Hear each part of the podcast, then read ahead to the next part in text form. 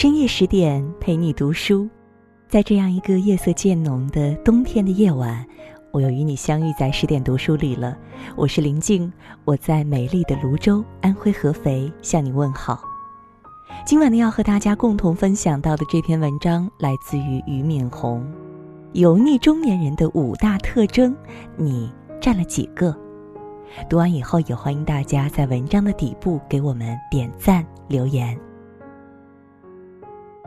不管是二十三十岁、四十岁还是五十岁，只要内心充满了油腻，再也不成长了，充满猥琐封闭的东西，那就是油腻。这是俞敏洪对油腻的定义。想避免成为一个油腻的人，不是不穿唐装、不戴手串，也不是不拿保温杯、不喝普洱茶，而是应该始终保持着对美好前途的追求。很有意思，大家都在对各种各样的中年人提建议，说要做这个，要做那个，这样的话就可以不被人认为是油腻男了。还说要学会年轻人的网络语言，比如说，当你要拼命支持某人的时候，就要疯狂的为他打 call；当你跟别人谈话的时候，一定要心里有数。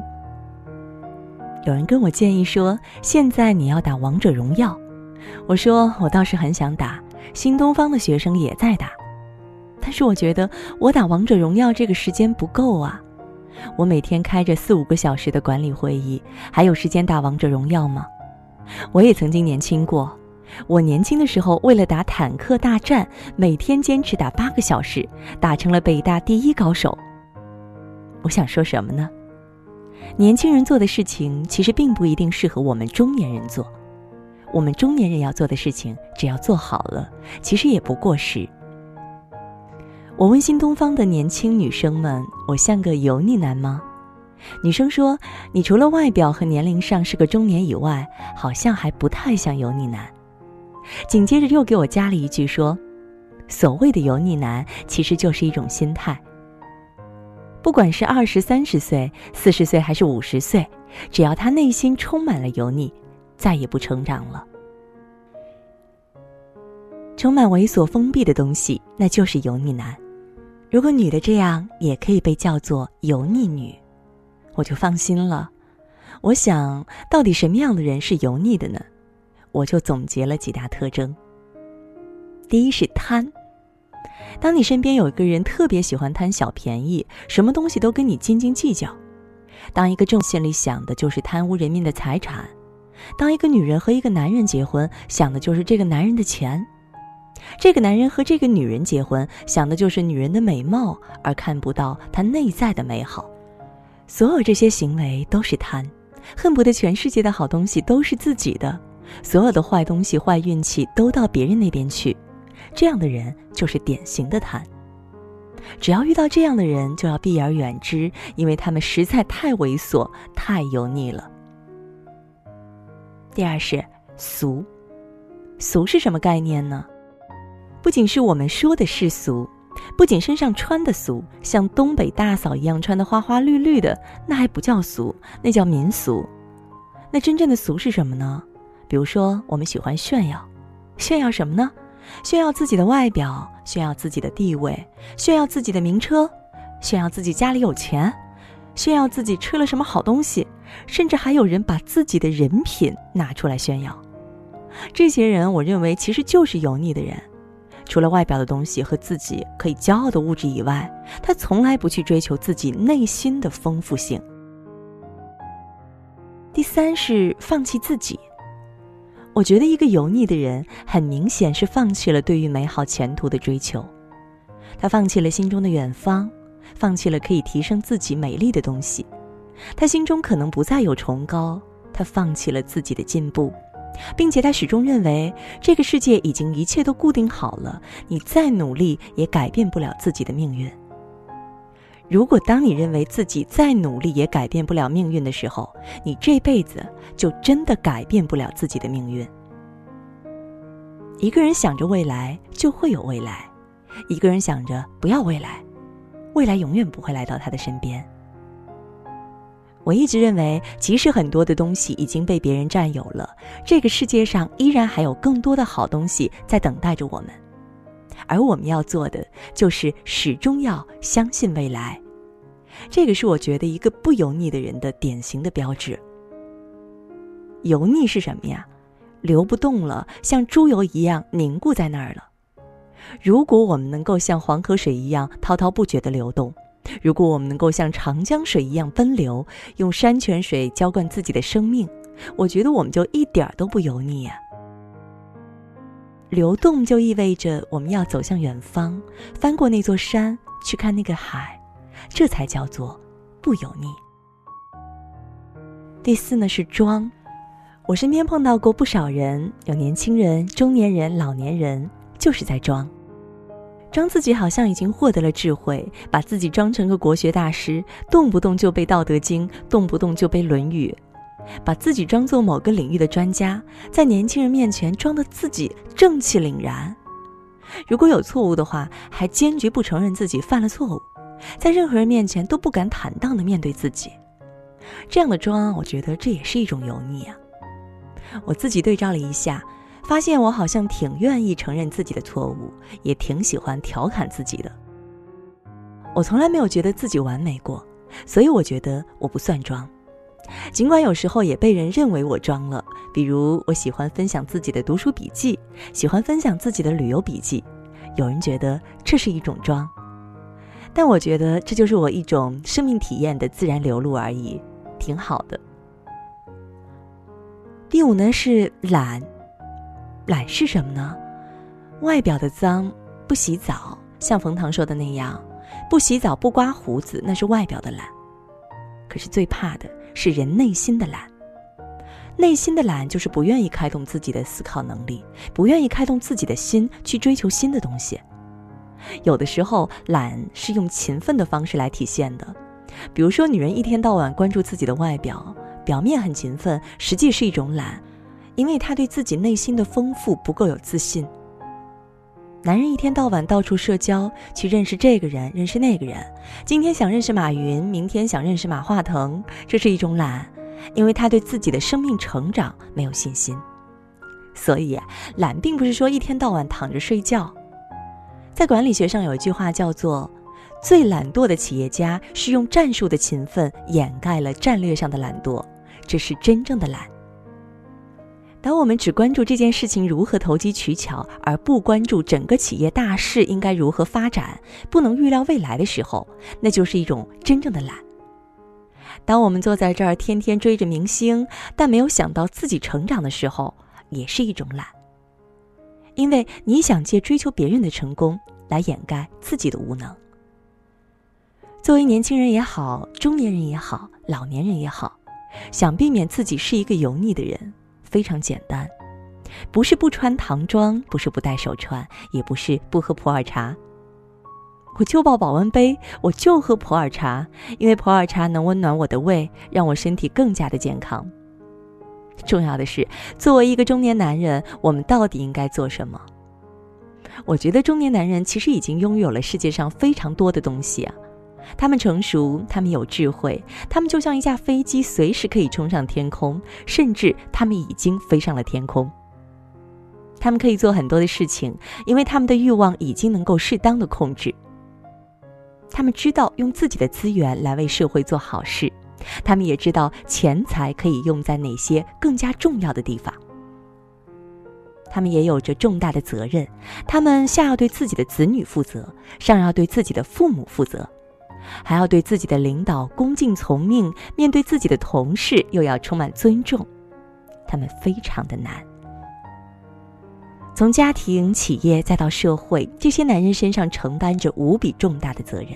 他们深刻的知道，永远不能弯下自己的脊梁骨，因为如果他们弯下自己的脊梁，整个世界将要塌下来。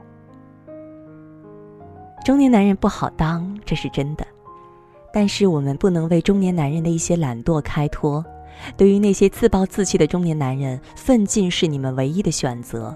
我觉得，不管是中年还是老年，只要有魂在身上，只要有进取心在心里，就是好男人。刘备在四十几岁的时候，三分天下与他还没有关系。有一次，他和刘表在一起聊天，他说：“吾长身不离鞍，臂肉皆消。”今不复其，必离肉生。日月若迟，老将至矣，而功业不见，是以悲耳。之所以他能打下蜀国天下，就是因为他心中有着壮志不已、功业不见、内心悲伤的情怀，所以他的生命才能往前走。姜太公在七十二岁的时候，在渭河边上钓鱼，等着周文王。最后，周文王、周武王两代帝王用姜太公打下了周朝天下，并且姜太公以八十多岁的高龄，建立了中国古代最著名的一个国家，叫做齐国。里根七十岁竞选美国总统成功，成为了美国历史上伟大的总统之一。而特朗普，大家都知道，去年竞选总统的时候，一个商人背景，最后以七十岁的高龄也成为了美国总统。所以，人的生命在多少岁都能够发出光彩。他们如果能七十岁改变自己，并且还想改变世界，我们还有什么理由懒惰呢？我想了一下，我之后的生命到底应该干些什么？我对自己定了几个标准：第一，必须始终与年轻人为伍，帮助他们成长。原因很简单，我们作为中年人，能够利用自己的资源，利用自己的财富，利用自己的渠道，来为年轻人无穷无尽的做事情。新东方的发展为年轻人，我做宏泰基金为年轻人，来演讲也是跟年轻人交流。今天我说我是来学习的，就是为了跟年轻的演讲者来学习。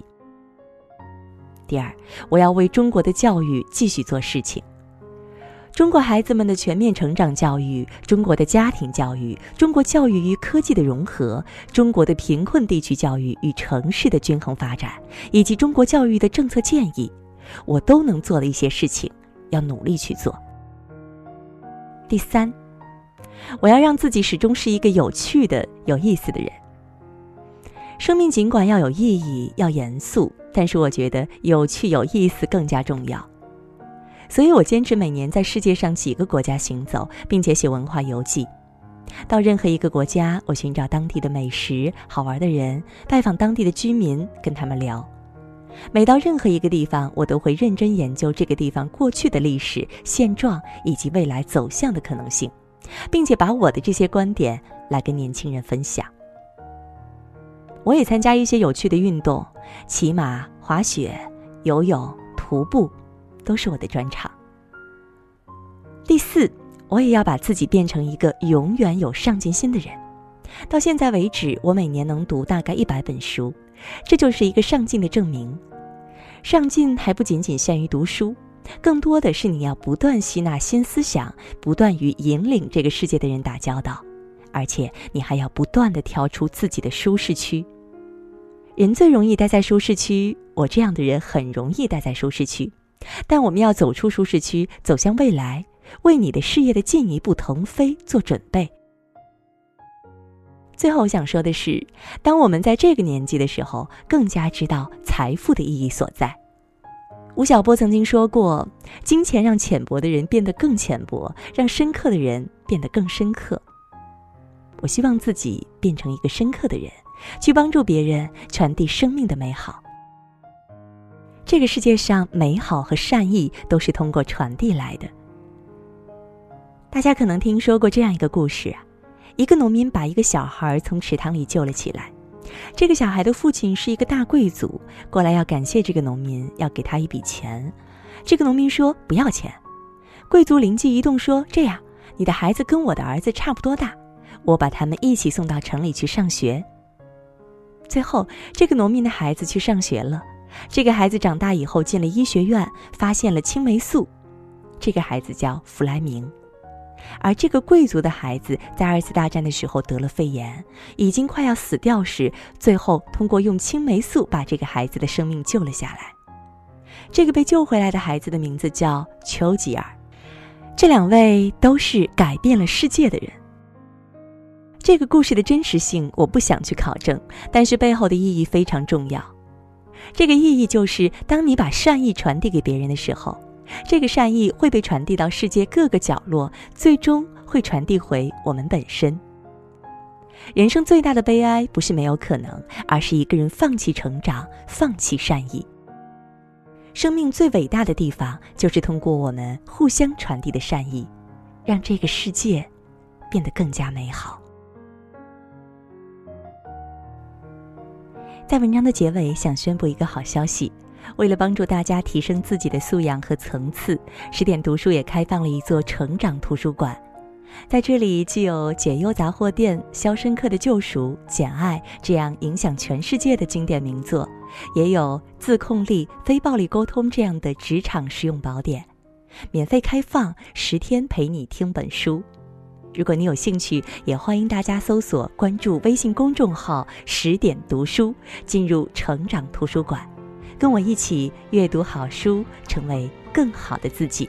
感谢你的聆听，也祝各位晚安。好梦。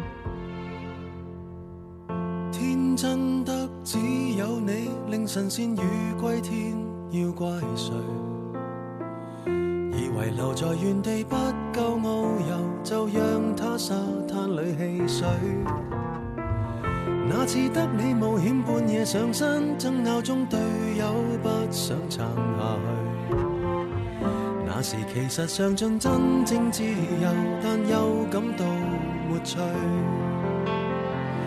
不要紧，山野都有雾灯，顽童亦学乖，不敢太勇敢。世上有多少个缤纷乐园任你行？从何时你也学会不要离群？从何时发觉没有同伴不行？从何时惋惜蝴蝶困于那桃源？飞多远有谁会对它操心？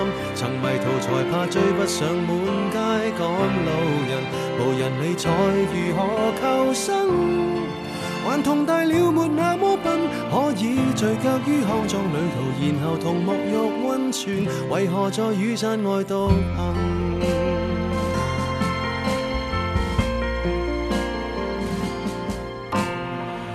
这么多好去处漫游到独家村去探谁？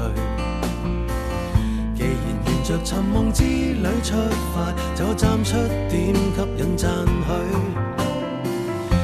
够几个睡房到达教堂，仿似一路飞奔七八十岁。既然沿着情路走到这里，尽量不要后退。亲爱的，闯遍所有路灯，还是令大家开心要紧。抱住两厅双套，天空海阔任你行。从何时你也学会不要离群？从何时发觉没有同伴不行？从何时惋惜蝴蝶困于那桃源？飞多远有谁会对它操心？曾迷途才怕追不上满街赶路人，无人理睬如何求生？还同大了没那么笨，可以聚脚于康庄旅途，然后同沐浴温泉，为何在雨伞外独行？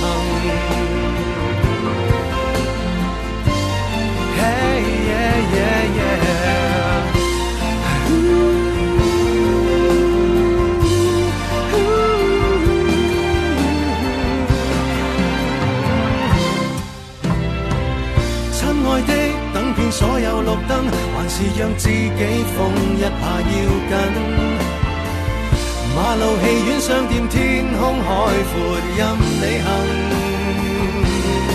从何时开始忌讳空山无人？从何时开始怕遥望星辰？原来神仙鱼环到大海会断云，听不到世人爱听的福音。